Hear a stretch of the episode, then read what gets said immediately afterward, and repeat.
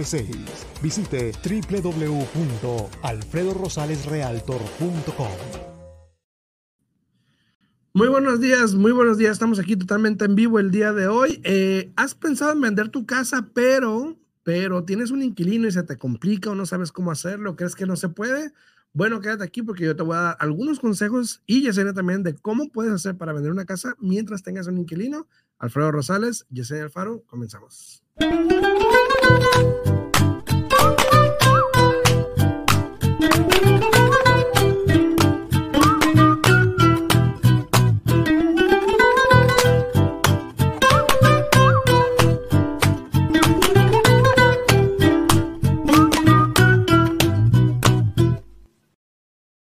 Muy buenos días, ya estamos aquí de regresos. ¿Cómo están? De regresos. buenos bueno, días. pues se dice, como se, se dice como se quiera, ¿no? Como se quiera decir. Pero me entendieron, ¿no? Me entendieron. Eso es lo importante que te entendieron. Buenos días, buenos días. Estamos aquí completamente en vivo y listos para poder contestar todas sus preguntas. Aquí les puse un mensajito aquí en los comentarios de que no se queden con la duda. Si tienen alguna pregunta, algún comentario, sí, déjenos saber. Aquí estamos a la orden para poder contestarles. Recuerden que no hay ninguna pregunta tonta. Este, honestamente, hay personas que, que a veces, Alfredo, no logran sus metas o no hacen lo que quieren cumplir simplemente por no preguntar. Exacto, exacto. Como dice, no, preguntando se llega a Roma. Sí, preguntando se llega a Roma. Así que eh, saludos a Leo, a Leo Barranco, muy buenos días, a Iris Rodríguez también, muy buenos días, ahí que están en YouTube. Días. Eh, muy buenos días, espero que la estén pasando bien. Gracias por estar por ahí, gracias por darle like al video. No olviden darle la manita. sí. Saludos, saludos, Iris. Ayer hablé con ella un, este, un momentito. Saludos, saludos. Y este, aquí la esperamos cuando venga a Las Vegas. Me avisa. Ojalá podamos ayudar. Sí, me avisa para poder coordinar una cita para usted. Saludos, saludos. A ver, vamos a hablar de la situación de que eh, cuando alguien está pensando en comprar, una, perdón, en vender una casa y tienes un inquilino por lo general, eh, hay muchas preguntas que envuelven esto de cómo le hago, si puedo, si no puedo, cuáles son los derechos, lo puedo sacar, qué hago y eso el otro, ¿no? Vamos a hablar de eso el día de hoy porque em, he tenido varias situaciones últimamente donde los dueños han tenido problemas con los inquilinos para poder vender las casas. Te voy a dar un ejemplo. Tengo un cliente, tenemos que conocemos, que tiene una casa en Perham, que hemos tratado de vender esa porque tenemos como ya tres meses tres meses, yo creo, hablando de vender esa casa, pero el inquilino obviamente es un poco problemático. Ahora, esa es una situación especial porque hay algo ahí que nadie sabe, que me contó que pasó, que eso, que el otro. Entonces es medio delicada la situación, no podemos como empujar mucho. Exacto. Pero pues esa es una, ¿no? Por ejemplo, recientemente ayer agarré dos listings donde las casas también están rentadas eh, y también el inquilino tiene derecho. ¿No? Sí. Entonces vamos a hablar de eso el día de hoy, de si tienen contrato o no tienen contrato, cómo le podemos hacer, pero primero, antes de entrar en detalle, antes de entrar en detalle, ¿cómo están los intereses? Siguen igual. ¿Se mejor o no? Eh, depende del día, eh. obviamente ahorita los intereses. Depende del día. Sí, depende del día y, y, a qué hora me preguntes, ¿no? Depende de qué hora me preguntes durante el día. Este, pero si los intereses siguen subiendo, eh, honestamente depende de, ti como cliente, cuál es tu criterio, qué crédito tienes, qué tipo de personas vas a utilizar. Eh, yo sigo diciéndoles aquí a todas las personas de que si pueden comprar, que aprovechen. Incluso ayer tuve una reunión con un cliente de que dejó toda la decida, dejó toda la decida, no se, no se apuraba a hacer cita, a venir para calificarlo. Ah, pero ahora sí, ayer me llamó que quería venir ayer mismo porque le habían subido la renta y pues que ya, él no iba a pagar eso de renta y pues quería comprar su casa, ¿no? Ahora sí, ¿no? Le digo, bueno, pues también no son enchiladas, o sea, hay que tomarse el tiempo, hay que traer todo el papeleo para poder calificarlo.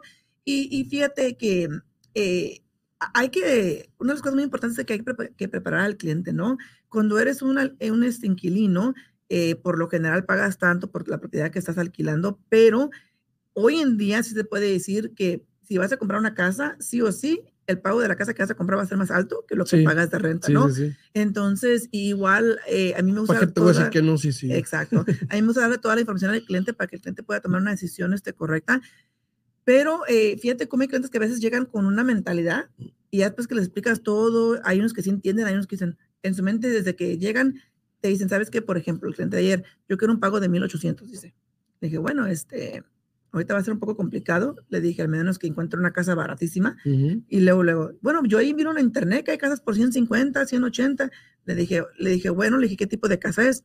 Y ya me enseña, le digo, bueno, es que esas son casas móviles ni siquiera casa manufacturada, es una casa móvil donde tiene usted que aplicar para un préstamo, así como para un carro, no es préstamo hipotecario, y aparte tiene que pagar el espacio donde va a ir a poner esa traila. Entonces, eh, yo pienso que explicándole bien a, los clientes cómo funciona esto es de que entiendan un poco más el proceso. Después, al final del día, ya lo calificamos, calificó para una casa como de 320 y ya dice, bueno, bueno, es que, bueno, está bien, ya le expliqué, ya, le, ya le expliqué, o sea, es mejor invertir en ti mismo, ¿no? Empezar a pagar por ti, porque esos 1.800 que vas a pagar mensualmente jamás, jamás los vas a mirar en tu vida, jamás te van a crear riqueza. Entonces, esto de ser dueño de tu casa es como una cuenta de ahorro. Yo lo he dicho aquí muchas veces. Cada mes que haces tu pago mensual, vas bajando tu deuda, lo que te crea equity en tu propiedad, lo que te crea dinero en tu bolsillo. Bueno, eh, entrando al tema, hablando de las casas que están rentadas hoy en día, eh, pudiese ser un problema y les voy a decir por qué. Sí. Primero vamos a hablar de las casas asumiendo que hay un contrato. ¿Ok? okay. Eh, si tú vas a vender una casa donde tiene el inquilino un contrato, hay dos maneras que puedes vender esa propiedad. Una, vendiéndosela a un inversionista que está dispuesto a aceptar el contrato y que hay veces que como la renta es tan baja, pues dicen, no, no, no me conviene, porque si lo voy a tener por un año más o seis meses más y me está pagando mucho menos que la renta es, porque la mayoría de las personas que tienen contratos en propiedades vienen ya de, tiempo también. Exacto. Entonces, tienen las rentas de hace unos dos años, por ejemplo. Entonces, probablemente un inversionista dice, es que no, entonces te va a causar un problema vender esa propiedad por el hecho de que tienes un contrato con un inquilino con una renta muy baja. Claro. Entonces, y, más hoy en día por los intereses que están. Y sí, obviamente por el pago hoy en día pues va a ser muy alto, ¿no? Exacto. Esa es una. Dos, eh, pudieses venderla también a una persona que está dispuesta a hacer un buyout.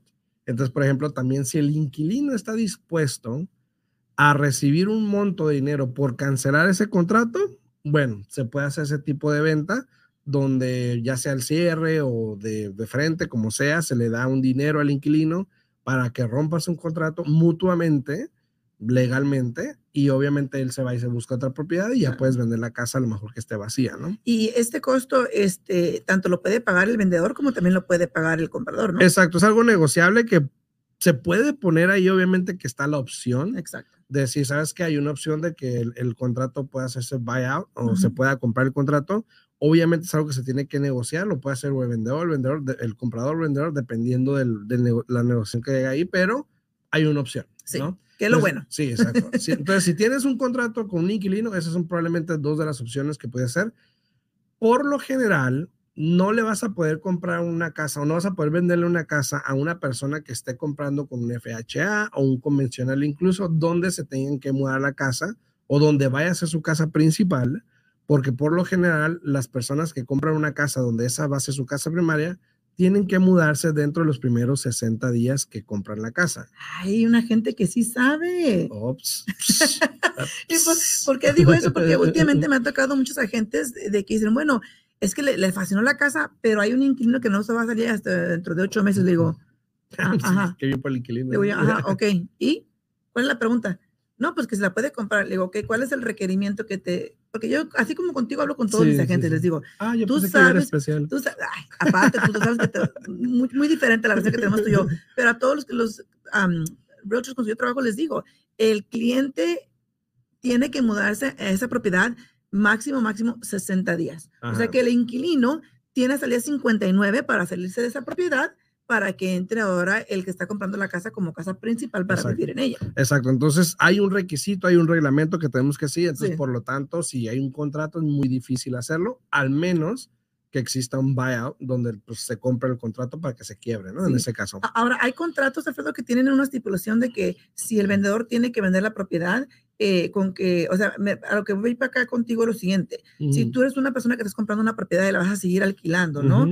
Eh, y haces un contrato nuevo de renta, hay una cláusula que puedes poner de que si tú vas a vender la propiedad, eh, el contrato se puede cancelar siempre y cuando le des tanto tiempo de notificación al inquilino. Sí, sí, sí. Este, saludos a Liliana y a Elida también ahí en Facebook, están ahí. Muchas gracias buenos días, Buenos días. Eh, ok. Si tú estás, y, y, esto depende, por ejemplo, si eres dueño de una casa y tienes un inquilino y vas a hacerle un contrato, yo creo que hay ciertas cosas que también tienes que saber, ¿no? Para un futuro, tú poderte proteger de esta manera, ¿no? Tengo un cliente, por ejemplo, el cliente que estamos hablando en programa, donde, saludos para él. Hashtag tú ya sabes quién eres. Este. o sea, las palabras tienen mucho que ver. Sí, sí, sí, sí. Tiene un contrato. Yo lo leí el contrato y él me decía, no, dice, eh, yo tengo el contrato, yo le hice el contrato y chécate. Ojo, yo, cuando él me habló a mí que quería rentar la propiedad, yo hice lo que cualquier otra persona hubiese hecho. Lo referí con una compañía de property management para que se encargara de rentar la propiedad. Obviamente, por ahorrarse dinero y todo esto, pues obviamente lo hizo por su cuenta y estamos en el problema que estamos precisamente porque lo hizo por su cuenta, ¿ok? Porque no hizo porque caso. Porque no hizo caso, ok. Esa es una. Dos, en los contratos, eh, pensando en un futuro, yo creo que tienes que tener cuidado con qué es lo que pones, ¿ok? En este contrato, él me dijo a mí, antes de que yo viera el contrato, me dijo, no, sí, con que yo le avise con 60 días de anticipación, no hay ningún problema, el contrato se cancela, porque yo lo puse ahí, ahí dice, ¿no?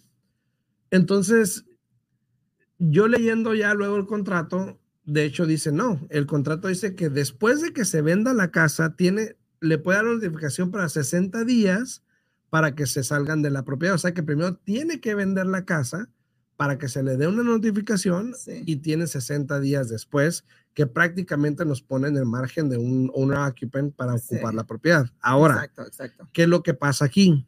Ahora, como el cliente está protegido de esa manera o el inquilino, el inquilino. está protegido de esa manera, es un problema vender la casa porque no nos deja entrar, eh, el acceso a la propiedad es muy poco, sí. entonces no podemos negociar, no se pueden tomar fotos, no quiere que haya, haya gente en la propiedad si ellos no están, eh, entonces es muy difícil tener acceso a la propiedad, lo cual lo hace difícil, lo cual por lo tanto hace que el cliente pierda dinero porque no tiene la casa accesible para poderse vender. Exacto, exacto.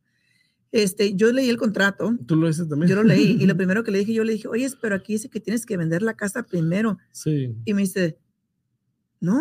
Y le dije, sí. Le estoy leyendo el contrato y es lo que dice dice, bueno, dice, pues, dice, no sé qué va a pasar, dice, porque pues que ya agarró abogado y que sabe que tanto, que fue que vino, estoy, yo también estaba hablando con él, yo ya le di la solución también, yo sí. ya le dije lo que hiciera, le dije, ¿sabes qué? Este, para agotar la familia, ¿no? Le dije. Para agotar la familia. Pues sí, le dije, pues tu hermano está buscando casa, quiere comprar casa, pues vender a tu hermano, él ya sabe la situación, ya sabe la casa, se la vendes, tiene que salirse la inquilina y vamos, ah, ¿no? Bueno. Le dije, pero este, son diferentes casos, eh, y es que no es común, no es común que hagas un contrato por dos años. No. Por lo general, el contrato es por un año. Claro. Entonces, esto aquí es lo que le está lastimando a él, de que él hizo un contrato por dos años y todavía por buena gente, ¿no? Porque un compañero del trabajo le dijo, mira, ayuda a esta persona, etcétera, ahí va este, lo ayuda. Entonces, yo siempre he dicho que hay que tener mucho cuidado cuando uno hace negocios con la familia y con amistades, porque olvídate, ahí empiezan los problemas. Y ahora él, el amigo, a ver, ¿Dónde está el amigo no, para ayudarle? Dale, pues no, ya no está el amigo. Entonces, hay que tener mucho cuidado, hay que leer los contratos. Yo siempre he dicho, cuando tú, tanto tú como inquilino, tanto como tú como el arrendador, si tú estás rentando una propiedad o, o vas a agarrar un inquilino, hay que asegurarse de entender bien los términos. Yo uh -huh. incluso les he dicho a los clientes cuando me dicen, pues no tengo un contrato, ¿me, me ayudas con un contrato? Le digo, mira, es el contrato básico que yo tengo. Digo, pero ves al final tiene como dos páginas llenas de líneas extras vacías para que tú pongas cualquier cláusula adicional que tú quieras uh -huh. poner. Por ejemplo, en este caso, que pongas tú, si yo voy a vender la propiedad, tú tienes, este, yo te puedo dar 30 días de notificación, tengo, tienes que salirte de la propiedad porque yo no tengo que poner la propiedad al mercado, ¿no? Uh -huh. o, o, lo que tú quieras poner, ¿no? Incluso, eh, si te fijas la mirada de estos contratos básicos, no hablan para nada de aseguranza de inquilino. Ajá, no, no la requieren. Exactamente. Uh -huh. Especialmente cuando es una persona así como tú y yo que no van por, por medio de una compañía sí. profesional, que es una compañía de property management que se encarga a, a eso, a rentar uh -huh. propiedades. Es muy raro que yo te encuentre un contrato así que lo haga una persona por su propia cuenta donde hable de aseguranza de inquilino. Claro. ¿Y qué sucede ahí? Tanto la responsabilidad cae en uno como cae con el otro. Sí, porque sí. tú como arrendador no le explicaste, no le dijiste a ese cliente que tú le exigías que pusiera esa aseguranza so, él pensó que tú ya estabas, tenías la casa cubierta, ¿no? Exacto. Y obviamente, pues sabemos que el seguro de la casa cubre la casa, no las cosas personales. Y pues obviamente claro, en este claro. caso, pero un property management se encargaría de eso. Es que asegurar de que el inquilino agarre exacto. su aseguranza para proteger al dueño de la propiedad de, por demandas y eso, ¿no? Exacto, exacto. Entonces, obviamente, tener un contrato, tener un inquilino puede ser un poquito problemático por eso al momento de vender la casa. Ahora, ¿Qué pasa cuando tienes un inquilino que es mes a mes, por ejemplo? O un inquilino que no tiene contrato, que tuvo un contrato en algún tiempo, pero en, en los contratos la mayoría dice que obviamente si se termina el contrato, automáticamente entras de mes a mes. Exacto. Ojo, no todos, pero la mayoría tienen algo así estipulado cuando dice las fechas, ¿no? Entonces, ahí es un poquito, yo creo que más fácil pudiese ser, pero siempre tienes el problema de los inquilinos que son problemáticos a veces al momento de dar acceso a la propiedad porque saben que pues se tienen que ir eventualmente. No, yo pienso que dicen, bueno, entre más para, para esto, me da más tiempo de yo conseguir exacto. a dónde me voy a ir. Entonces, como que es plan con maña. Sí. Y qué triste porque tú de buena gente, me imagino que todo ese tiempo fuiste un buen arrendador, Sí, ¿no? sí, sí. A estar alquilando esa propiedad. Pero sí, yo pienso que sí es mucho Y más pasa fácil mucho, cuando ¿eh? ya hay contrato o es mes a mes. Exacto, pasa mucho. Y hoy en día, por ejemplo, tengo dos listados que tienen dos inquilinos que estaban de mes a mes por mucho tiempo, rentas súper mega bajas, porque el señor era bien buena onda, eh, súper mega bajas, y obviamente va a ser difícil para ellos encontrar un lugar donde paguen lo mismo.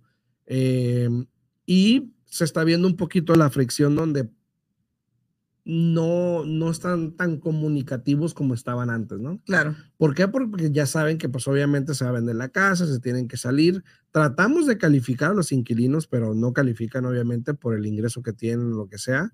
Eh, entonces no nos queda o más porque que no vender. reportan ingresos. No, de hecho sí, eso sí. No, no, como la, el- la señora de Trump, o Sí, sea, no, pero esto se sí, intentó. eso sí, entonces, em, pero no, no ganan lo suficiente para poder el, el precio de la casa De la ahorita, casa, ¿no? claro. Buenos días, Jennifer. Buenos días, buenos días. Saludos, saludos. A ver, ahora, Alfredo, tú como agente de bienes y raíces, eh, en el momento que tomas un listado, en este caso, de que tiene inquilinos, me imagino que una de las primeras cosas que tú le dices al, al cliente, al que va a vender la propiedad, es de que necesitas una copia del contrato de, de alquiler, ¿no?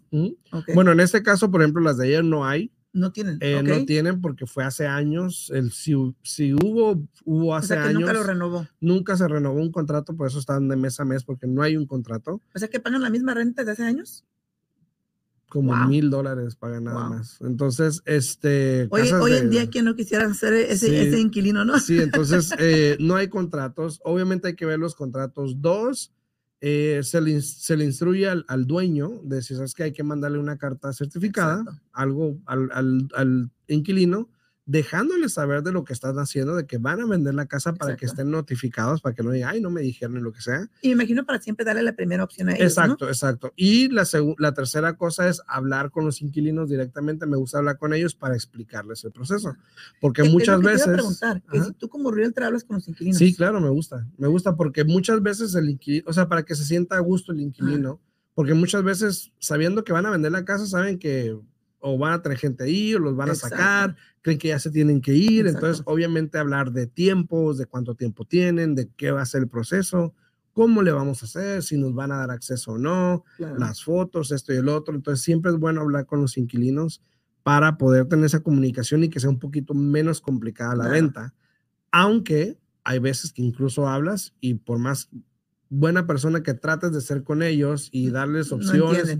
Igual te hacen la vida a veces imposible por la misma razón de que entre más tiempo retrasen ellos la venta, pues más tiempo tienen para buscar un lugar. Al menos de que Sí. ya el dueño le diga, bueno, pues como no estás cooperando, aquí están tus 30 días de notificación Exacto. y vas para afuera. ¿no? Exacto, y esa es, esa es una de las alternativas, obviamente, al momento de tener un inquilino que es de mes a mes, o incluso inquilinos que tienen contrato, que puedes encontrar un loophole Ajá. de cómo darles una notificación para que se salgan de que, no sé, nunca están al tiempo a la renta o están tarde o algo Ya. así, pudieses también tener la opción de sacarlos para poder vender la casa. Pero si están de mes a mes, es mucho más fácil porque se les, simplemente se les da una notificación de 30 días Y y sabes que en 30 días te tienes que salir, pero, pero pues no falta el inquilino claro. que sepa que pues, puede quedarse otros dos, tres meses ahí en la casa sin pagar Sin pagar, ya.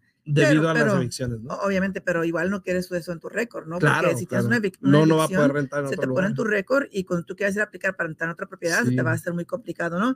Este, pero eh, Alfredo, este, vamos a- con los inquilinos. Me imagino que también una eh, les, les dejas saber tú que la presentación de la propiedad es muy importante para que Claro. cooperen, para que la tengan limpia, para que la tengan accesible. Este, dos, me tú puedes hablar con el inquilino, sí, o tienes que pedirle permiso al dueño de la casa primero. Siempre le pido permiso. Sí, a- ¿verdad? o sea, si ellos me dan permiso inicialmente, ya puedo hablar yo con el inquilino cuando quiera. Ok, Entonces ya teniendo la información, yo me comunico con ellos directamente, cualquier cosa que tenga que ver con la propiedad, Ok. Si obviamente se ponen difíciles, entonces ya, ya meto al dueño Ajá. para que el dueño intente también. Y si igual se ponen difíciles con el dueño, entonces ya entramos a términos legales, ¿no? Ya. ¿Te ha tocado hacer a ti muchos listados con inquilinos? ¿O no? Mm, sí, sí. So- de so- hecho, hace días tuvimos que sacar a uno. Con evicción. Ah, no, no le empezamos. De hecho, curiosamente, tuvimos un listado donde había un inquilino que inicialmente yo hablé con él y muy buena onda, muy buena onda. Pero ya sabes, nunca falta el, El que, el que te está diciendo algo en la oreja. el que te da el que te da Ajá. consejos a la opinión y no sabe Ajá. ni qué onda. Entonces, muy buena onda. Incluso la dueña, porque era tan buen inquilino, dijo, pues estoy dispuesto a darle unos dos mil dólares para, que que se se mude, porque tenían un contrato hasta abril. Ok. Entonces dijo, estamos dispuestos a cubrir el- el- los gastos, lo que sea. Y por ahí alguien le empezó a hablar y empezó a, tanto que agarró un abogado y Ay, un Dios abogado mío. nos mandó una carta a mí y a la, a la dueña, eh, yo como representante de la dueña y la dueña pues por la dueña. Pero aparentemente el abogado no sabía lo que estaba vi- viendo, no sabía lo que estaba haciendo. Yo creo que se fue por el instinto y se fue por lo que le dijo, pero no leyó el contrato. Wow. Y pues nada más le dijimos, mira, en el contrato dice esto y esto y esto y esto, y nos tiene que dar acceso, porque Ajá. en el contrato dice que con notificación anterior nos tiene que dar acceso a la propiedad y tenemos derecho a vender la propiedad. Para no hacerlo tan largas, obviamente la dueña ya tenía eh, información de que tenía más personas viviendo ahí que no estaban en el lease y obviamente Anda, pues pues. usó eso para decir, ¿sabes qué? Pues él está rompiendo el contrato porque tiene gente que no debía estar ahí viviendo y de alguna manera en una semana se salieron Anda, pues. y no me dejaban accesar la propiedad por alguna razón. Yo le decía, ahí puedo ir a ver la propiedad. Cuando se salieron esa casa era tanto que le costó como 10 mil dólares a la señora Arreglarla. arreglarla. ¿Y tú crees que siempre estuvo la propiedad así o que simplemente por la maldad? No, de- así estaba. Es de así tiempos, estaba. eran Oh, cosas de tiempo. wow. Tinas súper feas, súper sucias.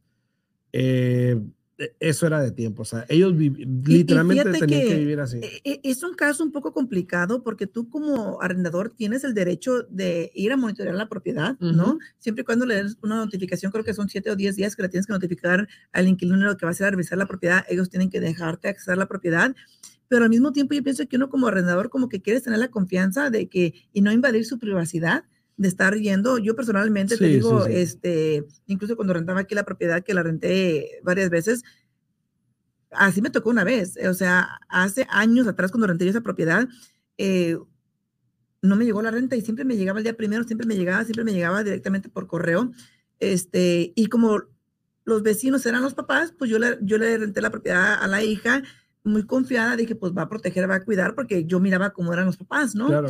Eso nunca la fui a revisar. Entonces no me contestaba, no me contestaba. Y dije, yo, pues, ¿qué hago? Me informé. Este, yo legalmente no podía entrar a la propiedad sin darle una notificación a ella de que si no me hablaba en tanto tiempo, eh, yo iba a entrar con mi llave. Eh, tuve que ir a poner la notificación a la puerta, tomar foto, grabarme que estaba haciendo eso para que quedara el récord, no Sí. meterme en problemas. Eh, cuando voy a la casa, la casa estaba, ya, ya se había movido, ido. se había ido la muchacha, era ella, sí. ella y, y sus dos hijos, dos hijos pequeños, ya se habían ido, no estaban. Entonces entré yo a la casa, este, incluso entré con un miedo, porque dije yo, entré al, al cuarto principal y dije yo, estaba la carpeta así, estaba la carpeta enrollada en medio del cuarto principal. Y dije yo, ¿no estará alguien ahí? Imagínate, o sea, estaba, estaba Un muertito ahí enrollado. pues, ¿qué puedes esperar? ¿No? Y ¿Quién dije yo, oh my God, ¿qué puede ser? Entonces, ¿qué pasa? Llego yo, entro y dije yo, ¿la abro, no la abro? ¿Qué hago? Pues dije, bueno, pues vamos a aventarlos, ¿no? No, la carpeta estaba manchada, estaba bellísima. Todo esta, yo creo que se le hizo fácil quitarla, enrollarla y ahí dejarla. Desafortunadamente aquí lo que sucedió es de que el papá, que era el vecino, este, falleció, eh, la mamá no quedó bien porque murió el papá, se fue a Washington y ese se fue a Washington y no me dijo nada. Y ¿no? te dejó ahí. Y me dejó eh, no carpeta en el cuarto principal, dos ventanas quebradas, estaba tan destruida la propiedad.